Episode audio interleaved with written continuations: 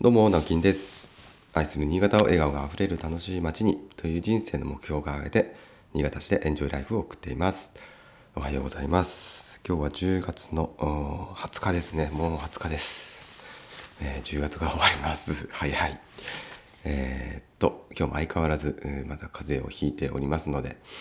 えーどうどうなんでしょう聞いてるとやっぱりわかるんですかね大工さんにもあの声がちょっと違うねなんて言われてたんでえー、とだいぶ違うのかな。まあ自分自分からしたらかなり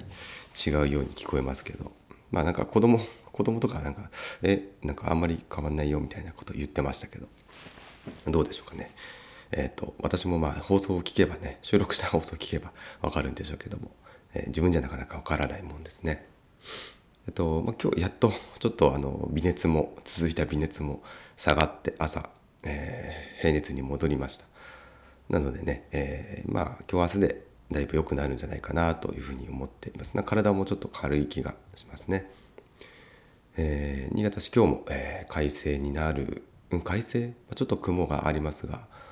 晴れる予報ではありますね。すごく秋晴れ気持ちのいい今、えー朝を迎えていますがめちゃめちゃ寒いです。全国的にあの今日は、えー、とここ一番の寒さみたいなことでね、えーあれですかねあの放射冷却が晴れると、えー寒くなるというね放射冷却、えーいよいよね冬っぽくなってきたななんていうふうに思ってます。えっ、とでさっき気づいたんですけど昨日収録した 音源を配信してねえなって思い忘れてました。なんかバタバタして忘れてました。今日あのできたら一緒に2つあげあげようと思います。えっ、と昨日何の話したっけな？忘れちゃった。昨日えなんだっけ？もう昨日の記憶がないっていうね。えーっとで今日はですねえーっと昨日まあ Facebook を見ていて9年前か9年前の投稿自分の投稿が出てきたんですね。あの Facebook ってこうあの日とか何年前の今日みたいな出てくるじゃないですか。で自分だけに出てきてそれをまあシェアしたりとかまた、えー投稿するみたいなことはできるんですけど、まあ、それを見てて9年前ってちょうど、まあ、私が、えー独立開業して30歳の時ですから、まあ、その年その前の年29で、まあ、独立開業してでそのまあ、えーちょうどえーっとまあ初めてというか友人のね、えーまあ、その独立するきっかけにもなった、まあ、友人の、えー新潟県の新発田市の、えー新築住宅がちょうど出来上がる頃が今の時期だったんですね。でその写真がまあこうアップしてたのが出てきたんですけど、まあ、やっぱ当時その 9, 9年前ってまあ最近まだ9年前だよなって思いながらもでもまあ、うん、だいぶ前じゃないですか。でその時に思ってたそのまあ価値観うんなんて言うんでしょうかね。まあその時はやっぱりまだ新築住宅を手がけていました。一生懸命。それはもうあの嘘偽りない気持ちでですね、えーまあ友達の家ですから。あの頑張って、え一生懸命考えて、え設計をしてそれを、えー建てるということをまあ、とにかく一生懸命やっていました。で特に独立したてっていうのもありましたし、まあ、やっぱりこうなんかあるじゃないですか。こう勢いみたいなね。ややっぱりかっこいい家作ってあのちょっと話題になったらいいなみたいなそういうやっぱこう下心みたいのも当然あるわけですよね。でまあそういったこともあってちょっと見た目にもこだわるとか、まあ、外壁があんまりその時あのまだ使われてないようなね、えー外壁をちょっと採用してみるとかであのなんか結構あのそれを見に来たらしいですその後聞くとねあの特に柴田なんかではそういう貼り方をしないような外壁材を使ったりしていたので、うん、私もまあ雑誌を見てねあのあこれかっこいいなと思ってそれを、えー、バンキ屋さんと相談して真似をして やったんで別に私のオリジナルでも何でもないんですけど、まあ、この辺じゃだいぶ早かったというか、まあ、やあの採用してる人がいなかったみたいな、まあ、そういうのをこうやってみるっていうのを結構好きだったんですよね。でそういう意味ではあの今と同じような、まえー、とチャレンジングしてみるみたいなね、えーちょっと新しい表現とか新しい素材にはずっと興味があるっていうのは変わらないなと思いながらも。当時じゃあ今みたいなこんなに、えっと、空き家のこととか古民家のこととか、えーまあ、古い建物とかっていうのはその歴史ある建物とかっていうことに関してはまあ好きは好きだったんですけどこんなに意識して、えー暮らすことって多分なかったんですよね。仕事をすることってなかったので。まああの9年もあれば人間変わるもんだなというふうに、えー思いました。まあ本質的なところは変わってないんでしょうけど、えー、とその時にやっぱ興味があることとか、えー推し進めていこうと思ってることっていうのは、うんまあ、9年もあればガラッと変わるんだなっていうふうに、えー昨日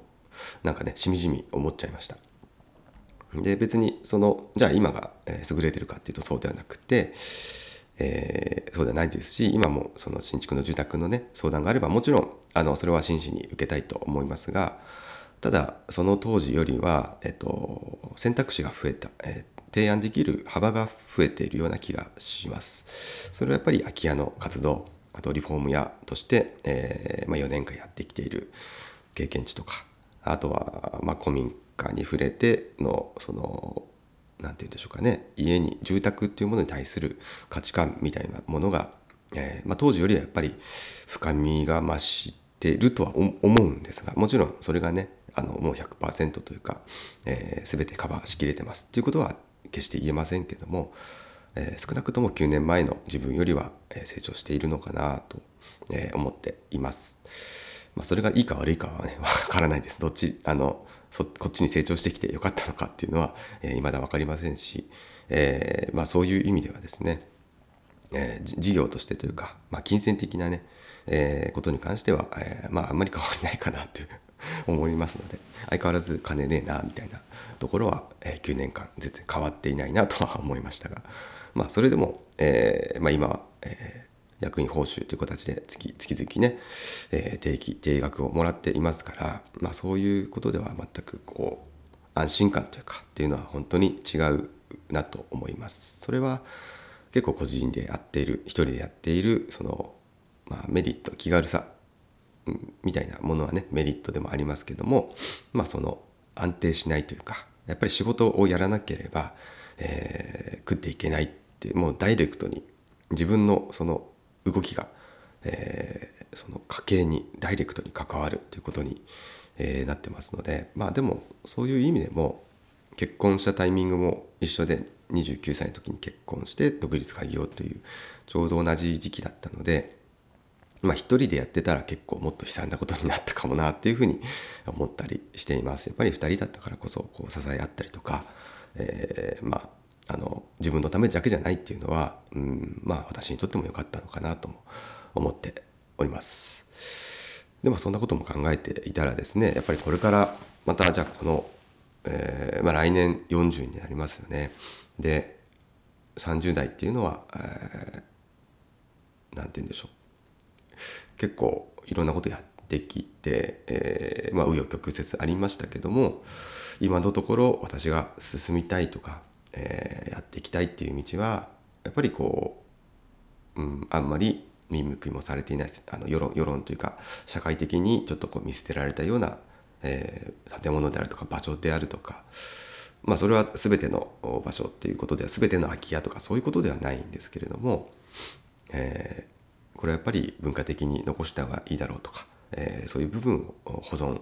えー活用していくとか、まあ、そういう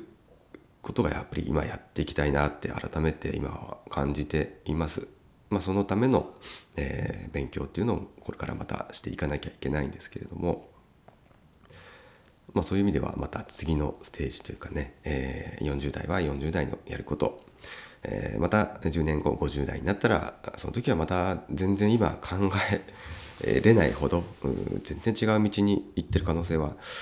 まあ、あるなというふうに、えー9年前のその自分の投稿を見てですね、まあ、その当時のことを思い返して、えーその当時は今の、えーこんな39歳 40歳になろうとしている時に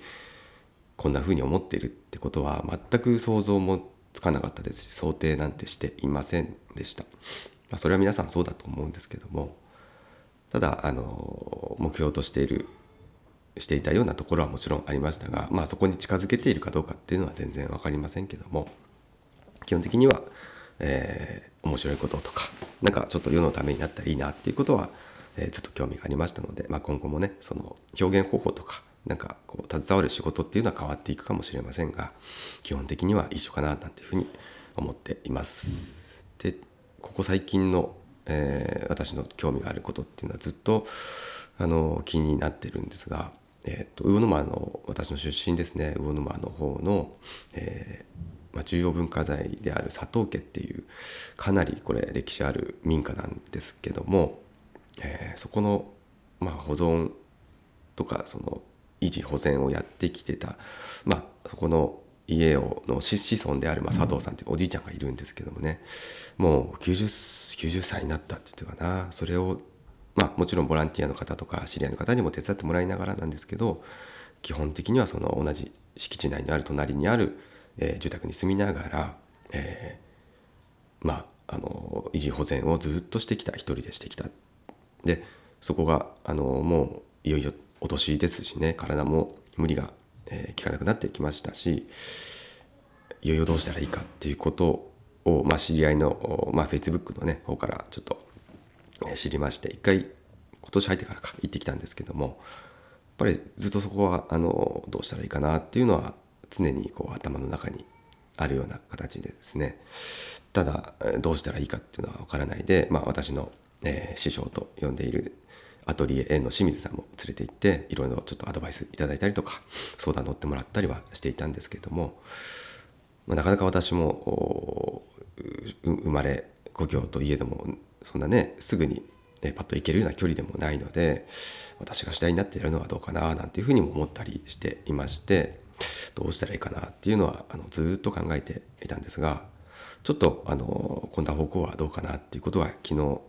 で少しあのアイデアというかね、うん、思いつきもあったので、えー、まあ、その文化財に対しての勉強もこれから進めながらちょっと保存活用というところに関わっていけたら行かなきゃいけないのかなみたいなまたあの私お得意の勝手に使命感を感じている、えー、私なんですけども、えー、まあ、意義があることなのかなと思って、えー、昨日はですねこの、まあ、風邪をひいて 結構おとなしくしている期間の中でいろんなことを実は考えてはいるんですけども、えそういうちょっと今あの風邪をひいてるからこそなんかあのちょっと落ち着いて考えるような1週間だったのかななんていうふうに、え感じています。あすいませんちょっと長くなりましたこの辺でやめたいと思いますけれどもまあ40代はですねそっちの方にちょっと行ってみたいなというようなあまあ決意表明まではいかないんですが今漠然と考えていることを今日はちょっとお話ししてみました。はいまあ、これが全然うまくいくかどうかってやってみないと分かんないですしあのなんかね、えー、よくわからないので とにかく、まあ、ちょっと学んで、えー、勉強していきたいと思っております。ということで今日も一日張り切ってお仕事頑張りましょう。それではまたバイバイ。